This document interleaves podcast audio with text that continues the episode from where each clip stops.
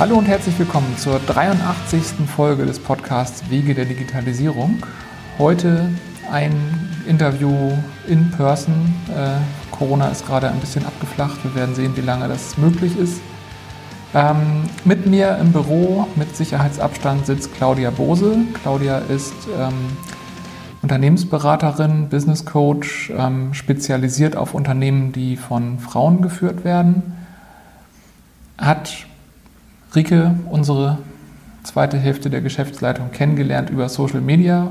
Ich weiß nicht, ob das nun schon der Aufhänger ist für Digitalisierung. Ähm, auf jeden Fall geht es auch bei Claudias Mandanten oft um Digitalisierung. Herzlich willkommen, schön, dass du da bist und ja, erzähl am besten selber nochmal. Du weißt viel besser, was du machst als ich. Hallo, vielen Dank für die Einladung. Ich finde es super spannend und freue mich, äh, dass ich hier sein kann. Mm, ja, ich bin Unternehmensberaterin, ich sage gerne Hands-on Organisationsberaterin und Business Coach. Und dieser Coaching-Aspekt hat in den letzten Jahren bei mir mehr zugenommen.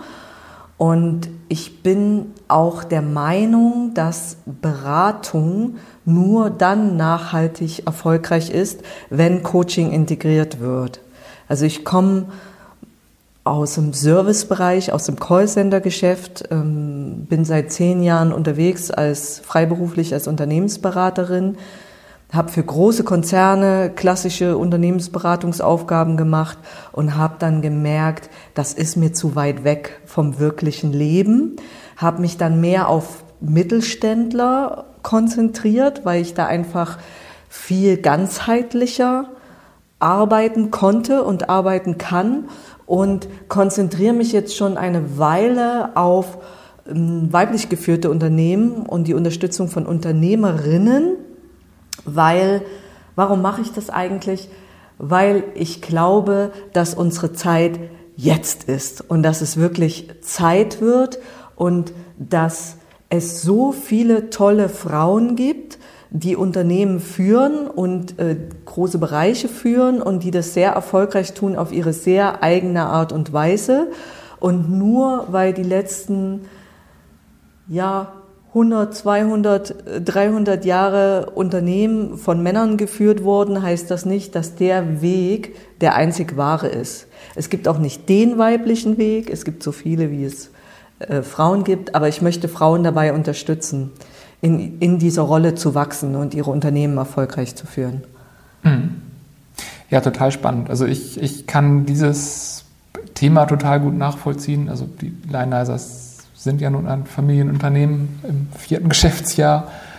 Ähm, und wir kämpfen ja auch damit. Also wie, also wie ich wahrgenommen werde, wie ich angenommen werde und wie meine Frau, die genau die gleiche Qualifikation und den gleichen Titel hat, also wo die an Grenzen stößt, die gibt es für mich nicht. Und also wir versuchen da gemeinsam gegen anzukämpfen, aber ja, ich, ich kenne das Problem. Ich finde das sehr gut.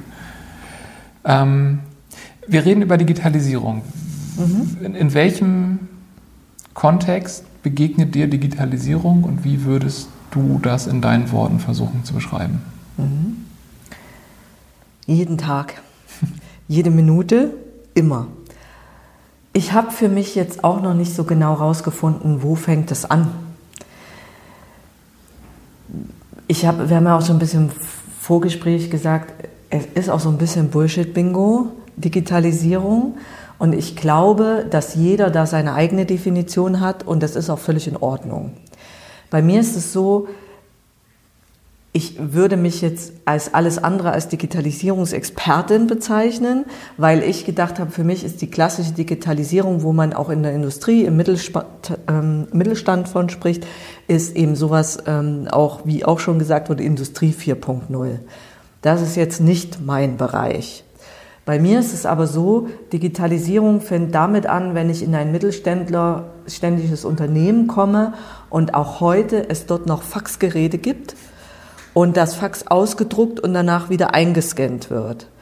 Dass es immer noch wirklich große Prozesse sind, zum Beispiel Kundenportale digital aufzusetzen, Servicetechniker in der Beauftragung digital aufzusetzen, CRM und ERP-Systeme zu vernetzen, die Daten von CRM-Systemen wirklich komplett zu nutzen und auch solche Sachen wie meine eigene Buchhaltung mal zu digitalisieren. Mhm. Also so breit ist wirklich das Spektrum. Das kommt extrem auf die Größe des Unternehmens an, auf die Geschichte des Unternehmens und natürlich auch auf das Geschäftsfeld. Mhm. Ich weiß jetzt nicht, ob das so eine zufriedenstellende Antwort ist, weil es ist ja eigentlich alles oder nichts. Alles und nichts, aber so ist es, glaube ich. Mhm. Aber also ich, ich also ich kann es bestätigen und ähm, ich denke, für viele, die hier zuhören, ähm, ist das vielleicht beruhigend. Ähm, also, dass auch du, also dass du nicht als erste Person nach 83 Interviews sagst, so, das ist Digitalisierung und Punkt. es, es ist einfach alles und nichts. Und für den einen ist es das Fax äh, abschaffen, für den anderen ist es ein ERP-System, für den nächsten ist es ähm, das Produkt digitalisieren, das man bisher anders mhm. hatte.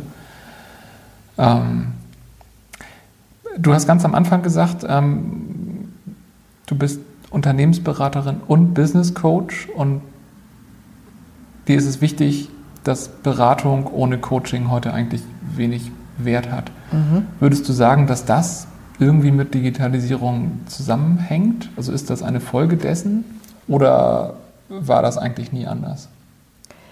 Es hätte nie anders sein sollen. Mhm es war und ist großenteils noch anders. Ich glaube, wenn ich mit Menschen darüber spreche, wie mein Ansatz ist, wird mir grundsätzlich immer zugestimmt. Ich erlebe es aber in der Praxis anders. Das fängt schon damit an, dass jede Form von Beratungsförderung, also ich bin zertifiziert für Unternehmenswert Mensch, BAFA gelistet und so weiter, mm, Coaching explizit ausschließt. Man darf das in den Berichten nicht verwenden, man darf es nicht machen. Es sind äh, reine Beratungsprojekte und es ist auch so, dass mir das eigentlich im Alltag begegnet. Das heißt, Kunden und Kundinnen kommen auf mich zu und sagen, ja, wir haben da und da eine Schwierigkeit, da hätten wir gerne mal Hilfe, da möchten wir zum Beispiel Prozesse anders aufsetzen oder eben ein CRM-System implementieren im Kundenservice zum Beispiel, ja, oder unsere Prozesse von, von Interessent bis Stammkunde mal durchleuchten und besser aufsetzen.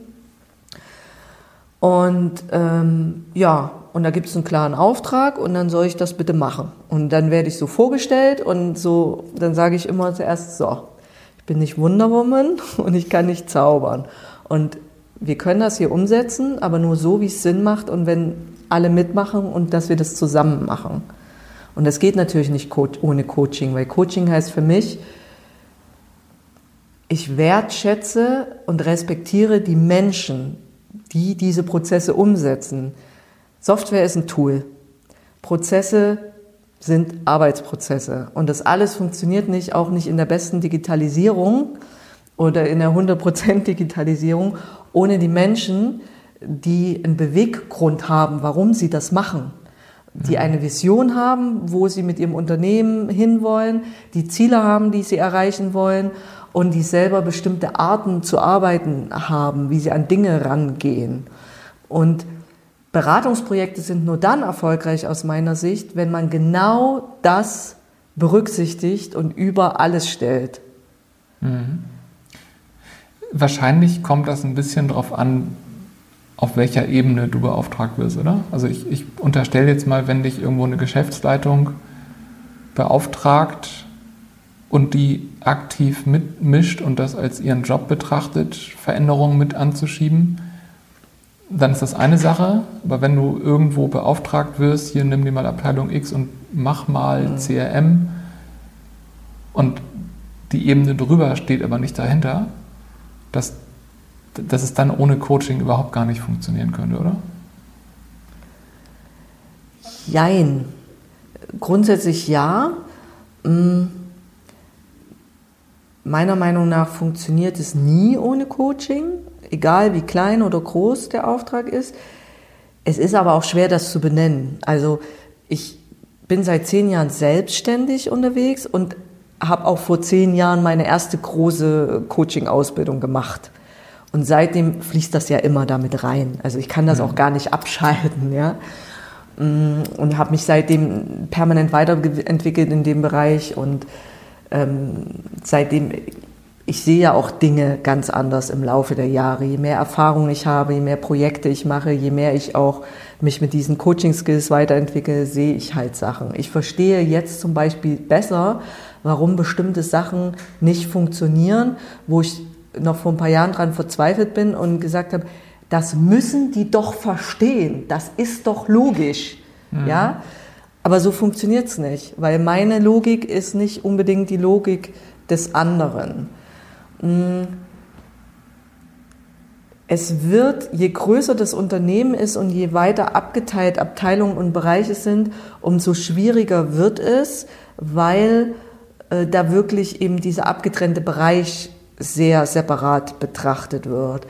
Äh, die meisten verstehen, dass natürlich Schnittstellen noch wichtig sind zu Kunden, zu Dienstleistern, zu anderen Bereichen, sehen das aber auch oft sehr prozessual und mhm. technisch. Also, dass da Schnittstellen gut funktionieren müssen und die Prozesse angepasst werden müssen. Dass da aber auch immer Menschen sitzen, ähm, die teilweise unterschiedliche Ziele haben, unterschiedliche Ängste und unterschiedliche Visionen, das wird oft nicht berücksichtigt. Ich stelle das auch in Geschäftsführungen fest, also besonders bei wenn es mehr als einen Geschäftsführer oder eine Geschäftsführerin gibt. Interessant ist, du hast ja gerade gesagt, dass ihr auch zu zweit, also als Paar auch, als Mann und Frau das macht. Mhm. Ich bin gerade voll fixiert auf gemischte Geschäftsführung, weil ich entdecke da so viele interessante Sachen. Ähm, Habe ich auch gedacht, das wäre auch mal ein interessanter Podcast. Ich glaube, also ich finde es voll schwierig. Ich habe die letzten Wochen viele kleinere Workshops gemacht in Unternehmen und habe festgestellt, dass Geschäftsführungen oft voneinander nicht wissen, was ihre Vision in Bezug auf das Unternehmen ist. Das, das finde ich spannend. Also das ist bei uns nicht so. Aber wir, wir arbeiten da auch seit Jahren konsequent. Und ihr habt es auch zusammen aufgebaut, also ihr habt zusammen angefangen. Genau, genau. Wenn ich mir jetzt vorstelle, ähm, es gibt irgendwo einen ähm, Gesellschafter, Geschäftsführer und der hat mhm. vielleicht irgendwann noch wen dazu angestellt, äh, das kann ich mir gut vorstellen. Da gibt es ja schon einfach systembedingt Interessenskonflikte. Genau, also wenn jemand dazugekommen ist, wenn es zwei Familien sind, die zusammengewachsen sind. Und so ist das natürlich auch bei der Digitalisierung. Das heißt, die Frage, die man immer stellen sollte, ich weiß, das ist nicht so einfach, ist, was ist dein Beweggrund dahinter, mich hier mit diesem oder jenem Digitalisierungsprojekt zu beauftragen, lieber Geschäftsführer oder liebe Geschäftsführerin? Oft, also meine persönliche Erfahrung, ich kann ja nur von mir sprechen, nicht von den Erfahrungen, die andere gemacht haben. Ich habe die Erfahrung gemacht, dass dann gesagt wird, ja, ich habe verstanden, dass wir da nicht drum kommen. Und dass das sinnvoll ist und dass wir das jetzt machen müssen, wenn wir nicht auf der Strecke bleiben wollen. Außerdem liegen mir meine diversen Mitarbeiter in Ohren, dass wir das jetzt hier machen müssen. Dann machen wir das eben jetzt. Punkt. Mhm. Und wenn ich dann nachfrage, aber du oder sie, je nachdem, was ist denn Ihre Vision dahinter? Was wollen Sie damit erreichen? Was sehen Sie als Vorteil, wenn Sie mal drei, fünf, zehn Jahre in die Zukunft äh, gehen? Was ist denn die lange Strategie dahinter? Also in nahezu 100 Prozent der Fälle, mit denen ich zu tun hatte, man muss aber dazu sagen, andere kommen auch vielleicht nicht zu mir, gab es darauf keine Antwort die haben natürlich schon eine Idee für ihre Produkte, ja, äh, und wo sie hinwollen, was ihr Unternehmen betrifft und vielleicht auch, wo sie auf dem Markt stehen wollen, dass sie wachsen wollen oder expandieren wollen oder auch was Neues entwickeln. Aber das war sehr losgelöst und nicht auf das ganze Unternehmen betrachtet. Und ich, ich finde das bei jedem Digitalisierungsprojekt auch wichtig. Es ist heute alles agil, natürlich. Ich kann heute nicht sagen, jetzt machen wir das und in zwei Jahren machen wir das und in fünf Jahren machen wir das. Ähm, der ist in einem Jahr wahrscheinlich schon obsolet, der Plan. Aber diese Grobvision, wo will ich stehen, wie soll mein Unternehmen von außen aussehen, was will ich hier wahrnehmen, was nehmen Mitarbeiter wahr, was sagen Kunden und Dienstleister über uns heute mhm. in x Jahren. Das finde ich super wichtig und daraus resultieren können verschiedene Maßnahmen entstehen. Und eine Riesenmaßnahme ist, Digitalisierung, also was macht hier Sinn, in welcher Reihenfolge und mit welcher Priorität und mit welchem Schwerpunkt mhm. gehen wir das an. Du hast eben zwei Worte gesagt, wo ich einhaken möchte. Das eine ist, ähm, die, die Leute haben Ängste und das andere ist halt dieses Thema Strategie. Und also in ganz vielen ähm, Gesprächen in diesem Podcast kam halt raus, Digitalisierung beschleunigt halt auch massiv unsere Welt als Ganzes beschleunigt. Also Corona hat uns gerade wieder ein bisschen ausgebremst, aber unser glaube Leben. ich übrigens nicht, aber. Nee, ich, ich, glaube auch nicht, aber also zumindest also die, die Wahrnehmung hat mhm. sich da deutlich geändert. Ähm, würdest du sagen, dass das in deiner Beratung irgendwo ein, Thema ist, dass ähm, Digitalisierung zumindest gefühlt alles beschleunigt und dass das natürlich Ängste auch verstärkt. Also wenn, wenn sich die Welt vor 20 Jahren ganz anders entwickelt hat als heute, dann muss ich ja viel schneller Schritt halten. Verstärkt das die Ängste vielleicht auch? Das ist eine interessante Frage, weil also spontan meine Reaktion war jetzt, es ist gar nicht die Beschleunigung, es ist Entwicklung. Es, ich glaube, dass heute alles vermeintlich schneller ist, weil wir uns einfach auch wirklich schneller fortbewegen, weil wir aber andere Möglichkeiten haben.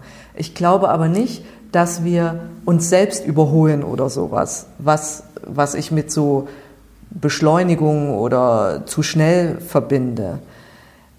Die Schritte, die heute gemacht werden in Entwicklungen, sind einfach vermeintlich schneller als vor 20, 50, 100 Jahren, weil wir heute halt ganz andere Möglichkeiten haben. Damals waren die vermeintlich langsameren Schritte, hatten vielleicht sogar eine viel riesigere Bedeutung als heute, mhm. wo technisch einfach ständig mehr möglich ist. Und Ängste, ja, ja. Ich finde ja Angst nichts Schlimmes. Also Angst hält uns ja am Leben Sonst würden wir ja ohne zu gucken auf die Straße rennen mhm. und wären dann alle tot. Ähm, ich finde Angst nichts Schlimmes. Es, ich finde nur wichtig, dass ich meine Angst angucke und mich nicht wegdrehe vor der Angst. Und mich halt frage, was genau ängstigt mich denn hier? Ja? Und ich finde es auch legitim, wenn meine MitarbeiterInnen Angst äußern und Angst haben, Angst um ihren Job, Angst, dass sie vielleicht, dass dann Sachen von ihnen gefordert werden, die sie nicht können, heute noch nicht können, dass sie Sachen machen, auf die sie keine Lust haben, dass sie ihren Job eben verlieren, das ist ja oft die größte Angst. Und ich finde diese Ängste völlig legitim und völlig in Ordnung und nachvollziehbar. Und es kann auch und sollte auch nicht die Aufgabe von Geschäftsführung oder von wem auch immer sein, Ängste zu negieren oder klein zu reden. Ja? Es ist auch wichtig, dass ich die verstehe. Ich selber habe vielleicht andere Ängste, aber ich habe auch Ängste. Ja? Also ich zum Beispiel persönlich habe überhaupt keine Höhenangst und äh, ist für mich auch schwer nachzuvollziehen, wenn jemand auf dem Hügel steht und irgendwie da nicht runtergucken kann.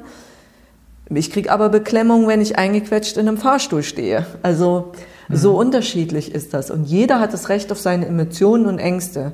Wichtig ist, dass ich Menschen ermuntere, den kleinen Schritt und noch kleinen Schritt und noch kleinen Schritt weiterzugehen und sich anzugucken, passiert, was passiert mit mir? Fühle ich mich hier wohl, fühle ich mich hier nicht wohl? Und es ist immer dein gutes Recht auch zu sagen, irgendwo fühle ich mich nicht mehr wohl und dann müssen wir gucken, gehen wir den Weg weiter gemeinsam oder ist der Weg hier zu Ende? für uns zusammen mhm. als Unternehmen und MitarbeiterInnen. Was nicht heißt, dass das schlecht war, was bisher war. Mhm. Es war jetzt sehr zusammengefasst, aber so würde ich es mal beschreiben. Ich, ich unterstelle mal, dass das eine gute äh, Überleitung zu der äh, Frage ist, was deine größte Challenge gerade ist. Ich würde jetzt nämlich erwarten, wenn, wenn ich an viele Bekannte denke, die ich so kenne, die irgendwo Unternehmen führen, mhm. dass die sich nicht so verhalten. Also, wenn, ja. also wie, wie, Mitarbeiter geführt werden, so im Alltag, ähm, da ist das, das Akzeptieren und Anerkennen von Emotionen, glaube ich, nicht Prio 1. Mhm.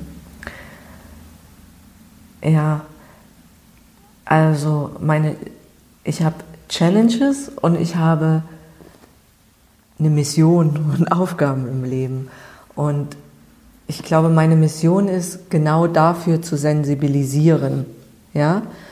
Und ähm, auch klar zu machen, dass mein Blick auf die Welt meiner ist und nicht deiner und umgedreht genauso.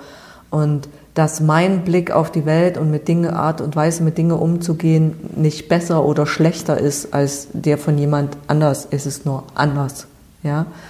Und dass ich mich wirklich selber dafür öffne und sage, okay, wir gucken uns das jetzt mal an. Das ist so meine Mission, wofür ich zu sensibilisieren versuche. Es ist ja auch dieses Thema auch wenn es sehr pauschalisiert ist, Frauen führen anders als Männer. Gibt es da ein Gut und gibt es da ein Schlecht? Nee, da gibt es nur anders und manches passender für bestimmte Situationen, anderes weniger zum Erfolg führend. Und das mhm. zu erkennen und was auszuprobieren, wenn etwas nicht probi äh, funktioniert, probiere etwas anderes. Mm, das ist so meine Mission und ähm, Challenge beruflich in Bezug auf Digitalisierung ist wirklich die Balance und der Drahtseilakt, alles in einem für alle passenden Tempo zu machen, aber auf der anderen Seite trotzdem an bestimmten Stellen den Druck reinzubringen, den es braucht, damit wirklich eine Veränderung stattfindet und es nicht zu sehr verwässert wird, ähm, sondern wirklich das Unternehmen, das ich da gerade begleite, auch voran bringt. Mhm. Meine Challenge ist oft, dass ich dann auch manchmal ein bisschen gemeiner und brutaler sein muss. Und ich bin eigentlich ein sehr harmoniesüchtiger Mensch. Aber ich muss manchmal gemein sein und fies sein und äh, einen Finger in die Wunde legen, damit in dem Unternehmen, mit dem ich arbeite oder mit dem Menschen, mit dem ich arbeite, wirklich eine Auseinandersetzung stattfindet. Damit die anfangen, sich damit auseinanderzusetzen. Und das war eine Herausforderung für mich zu lernen, ähm, zu sagen, das ist hier die Rolle, die ich habe, das ist mhm. nicht meine Person und ich glaube, dass ich da immer den Menschen im Respekt äh, voll im Blick habe. Aber die Challenge ist wirklich, wo ist der richtige Weg, wo ist die Balance zu finden, alle in einem guten Change Management mitzunehmen, aber auch nicht zuzulassen, dass Leute sich von ihren Ängsten beherrschen lassen oder ich mich von mein, als Unternehmer von meinem Ängsten beherrschen lasse, ich verliere Kunden, weil die keine Lust auf die Veränderung haben. Mhm. Es aber wirklich nötig ist, wenn ich meine eigene unternehmerische Vision wahr machen will und wachsen will und am Markt bestehen will. Und diese Balance zu finden, das ist jeden Tag und in jedem Unternehmen und in jeder Situation wieder eine neue Herausforderung. Ja, das äh, kann ich mir sehr gut vorstellen. Ja, eine, eine spannende Herausforderung auf jeden Fall. Mhm. Ähm, was gibt es so für Quellen, die du empfehlen magst, mit denen du dich, also im, im Kontext der Digitalisierung, gerne aber auch zu diesem äh, Thema Sensibilisierung gerade auf dem Laufenden hältst? Gerne irgendwas, was wir verlinken können in der mhm. Quellenliste euer Podcast. ich habe nämlich echt entdeckt, dass da wirklich ähm, spannende ähm, Leute sind und ich finde die Vielfalt auch super interessant. Mm, ich bin grundsätzlich sehr breit unterwegs, also sehr viel auf äh, Social Media Ähm, da, da gibt es auch immer wieder andere Leute, denen ich folge und die ich toll finde. Ähm, solche, auch so Berliner Gründerszene, so wie Verena Pauster zum Beispiel, die sich für die Digitalisierung in der Bildung sehr stark macht. Also das finde ich wahnsinnig interessant, die Frau, und sehr inspirierend. Ähm, und wo ich eigentlich permanent ähm, jetzt ganz, um mal bei Hands-on zu bleiben, mir Anregungen raushole. Ähm, ich bin ähm, Abonnentin des Impulse-Magazins. Ich sehe das auch hier liegen. Und das finde ich immer wieder super, weil die wirklich ähm, coole Praxisbeispiele haben. Und also ich weiß nicht, wie viele Post-its und äh, mit Notizen drauf ich an den Heften habe. Und ich bin eigentlich sehr minimalistisch unterwegs und schmeiß sowas immer weg, aber die nicht. Die hebe ich mir alle auf. Und mhm. die haben auch ein sehr gutes Digitalangebot, wo ich wirklich immer mal wieder stöber. Ich habe da schon ganz viele Sachen rausgenommen, richtige Checklisten, die ich auch meinen Kunden gebe und sage, hier guck dir das mal an. Ähm, auch Anregungen für meine eigenen Workshops, wo ich dann echt ein bisschen klaue und kopiere. Also das finde ich ähm, sehr, sehr praxisnah, muss ich wirklich sagen. Mhm ja, du hast gesagt, es liegt hier, ähm, ich kann das bestätigen, also ich bin da auch seit vielen, vielen Jahren treuer Abonnent. Ähm, ich finde, es wird auch von Jahr zu Jahr immer besser. Also man, mhm. man ahnt es nicht, aber es wird einfach immer noch besser. Ja, cool. Werde ich, werde ich alles verlinken. Wenn es Profile gibt, die ich finde, werden wir die auch konkret verlinken. Ähm, ja, dann die letzte Frage für jetzt und hier. Gibt es jemanden, den du gerne in einem kommenden Interview nochmal ausgefragt hören würdest? Ja, ich ähm, wollte sagen, äh, Dr. Nikolaus äh, Förster, der Herausgeber von Impulse, gerade weil der eben auch sehr ähm, das Thema Digitalisierung in seinem eigenen Mittelstandsunternehmen vorangetrieben hat. Ich mhm. weiß, dass der schon mal da war. Ähm, macht er sicher auch äh, Freude, nochmal mit ihm zu sprechen und zu hören, was hat sich seitdem getan.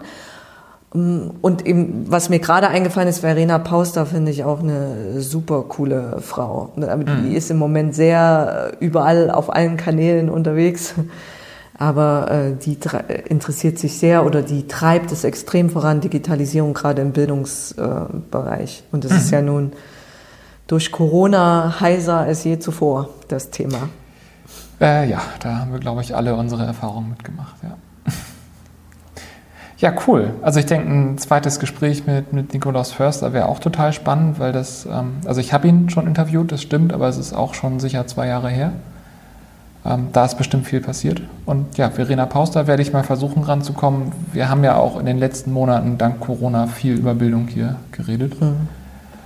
Ähm, Finde ich auch spannend. Unser Sohn ist vor einer Woche eingeschult worden, also ich bin da jetzt auch noch mehr betroffen als eh schon. Ähm, ja. Mhm. Ja, sehr spannend. Ganz vielen Dank. Gerne. Ich finde, das war ein sehr anregendes Gespräch. Vielen Dank für deine Zeit. Ja. Das war das 83. Interview mit Claudia Bose. Wie immer, teilt das Ganze gerne in den sozialen Netzwerken eures Vertrauens, schreibt mir Kommentare, schreibt mir E-Mails. Und ja, an euch alle vielen Dank fürs Zuhören und bis zum nächsten Mal. Danke.